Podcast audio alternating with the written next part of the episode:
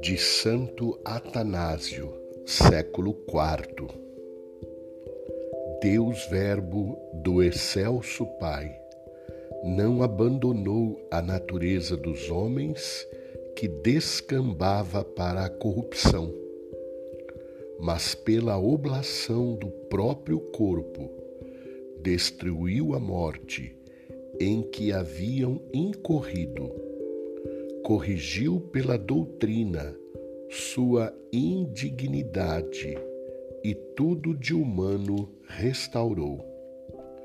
A morte recebera dos homens o poder contra os homens.